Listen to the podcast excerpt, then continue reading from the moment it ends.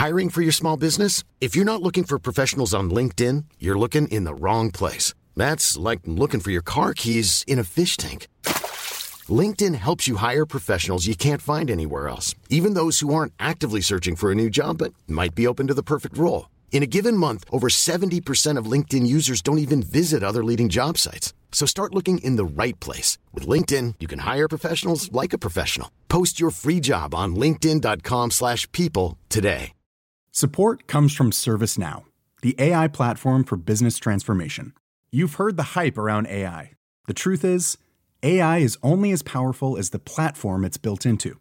ServiceNow is the platform that puts AI to work for people across your business, removing friction and frustration for your employees, supercharging productivity for your developers, providing intelligent tools for your service agents to make customers happier. All built into a single platform you can use right now. That's why the world works with ServiceNow. Visit servicenow.com slash AI for people to learn more. Louis. Cet épisode est le bonus de l'épisode précédent, celui publié juste en dessous, là dans votre application de podcast. Si vous ne l'avez pas encore écouté, je vous invite à le faire et à revenir ensuite. Dans cet épisode, vous entendrez Muriel Medawi. Elle travaille dans le service addictologie d'un hôpital en tant que sexothérapeute spécialisée notamment dans la question du chemsex. Nous avons eu envie d'ajouter son intervention à celle de Fabrice et d'Alexandre pour essayer de mieux comprendre comment l'addiction influence les relations de la personne concernée, et notamment les relations amicales. Je suis Maureen Wilson, bienvenue dans Passage.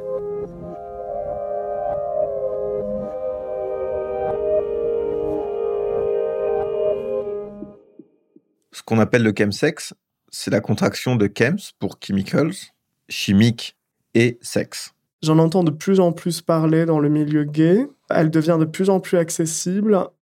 La première fois que j'ai entendu parler de chemsex, j'ai commencé à faire mes recherches et assez vite, j'ai eu besoin d'écouter par moi-même des histoires pour comprendre de quoi il s'agissait. J'ai alors découvert qu'il y avait des groupes de parole autour de cette pratique. Et j'ai écouté les récits de consommateurs.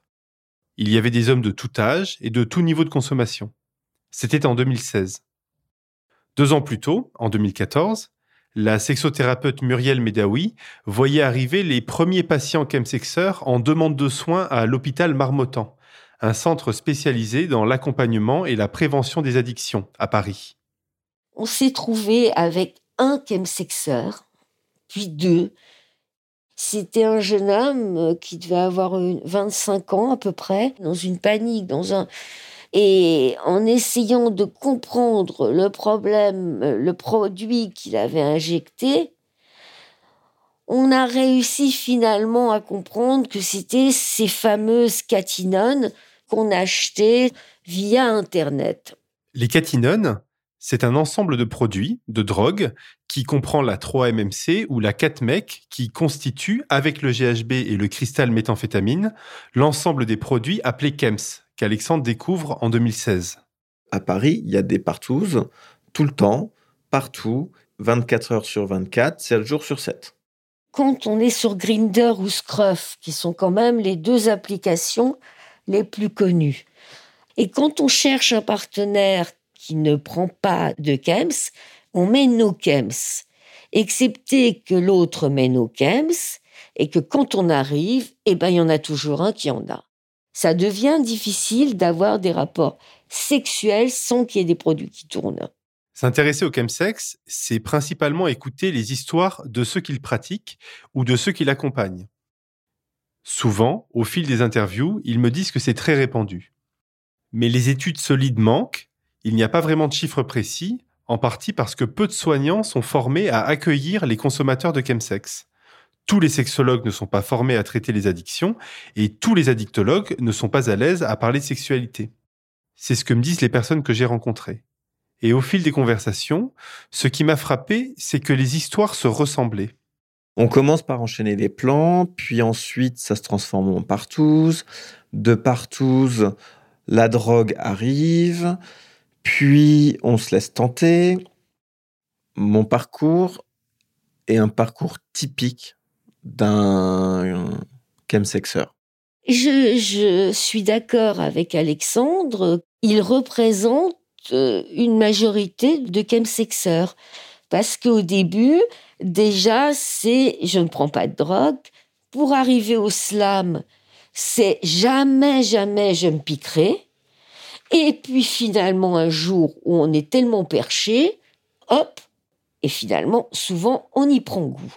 Donc la découverte, il a tout à fait raison, la curiosité, le phénomène de groupe, voir tous ces hommes qui se lâchent, qui n'ont tabou, ils sont vieux, ils sont moches, ils sont beaux, ils sont jeunes, ils sont gros, et on s'en fout.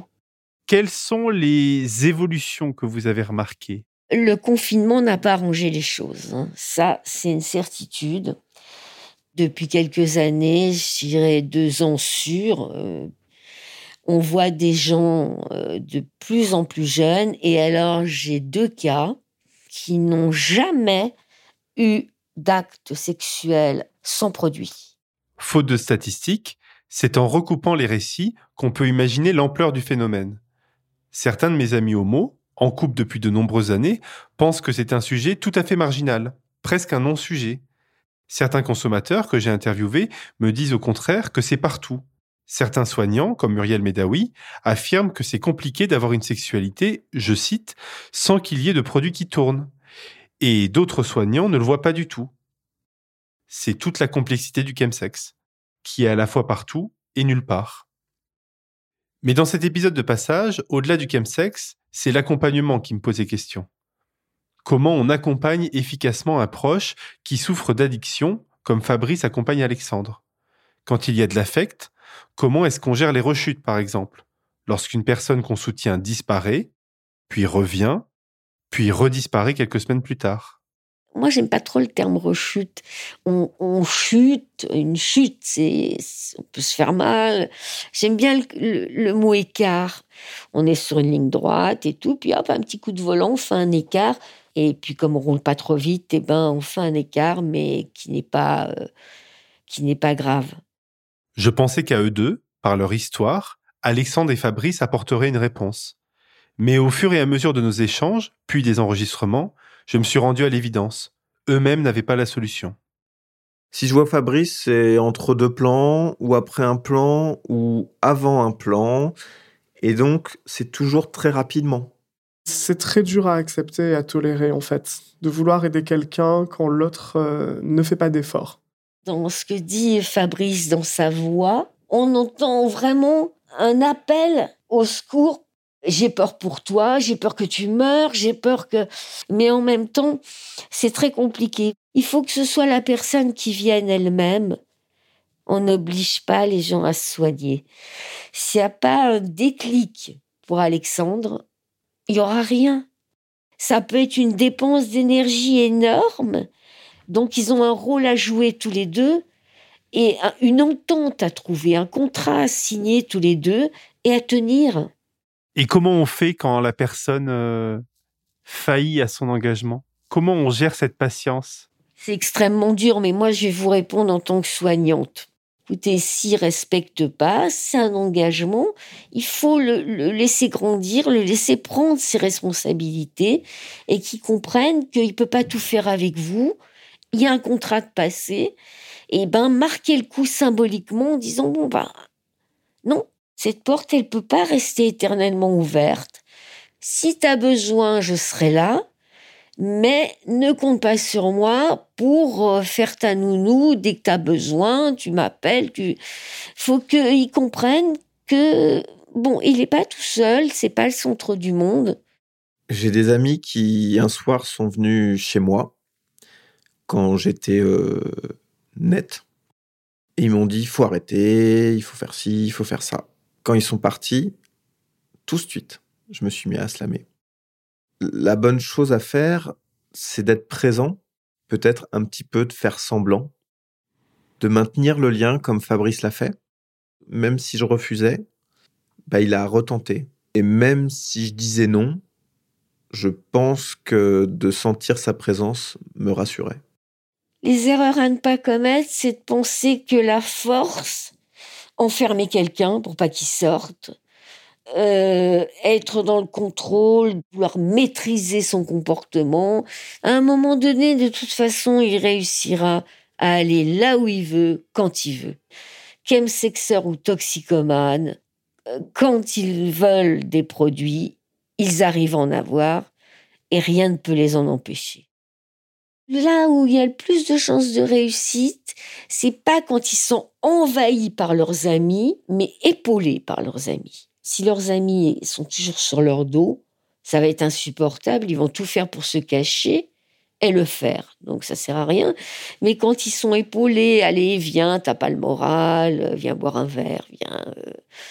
C'est ça l'aide des amis.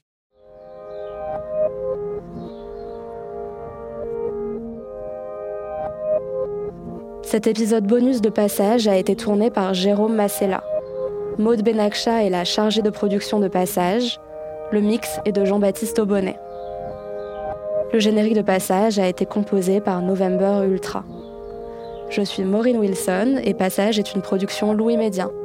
Vous pouvez vous y abonner sur toutes les plateformes de podcast et nous envoyer vos histoires à a hello at. À très vite!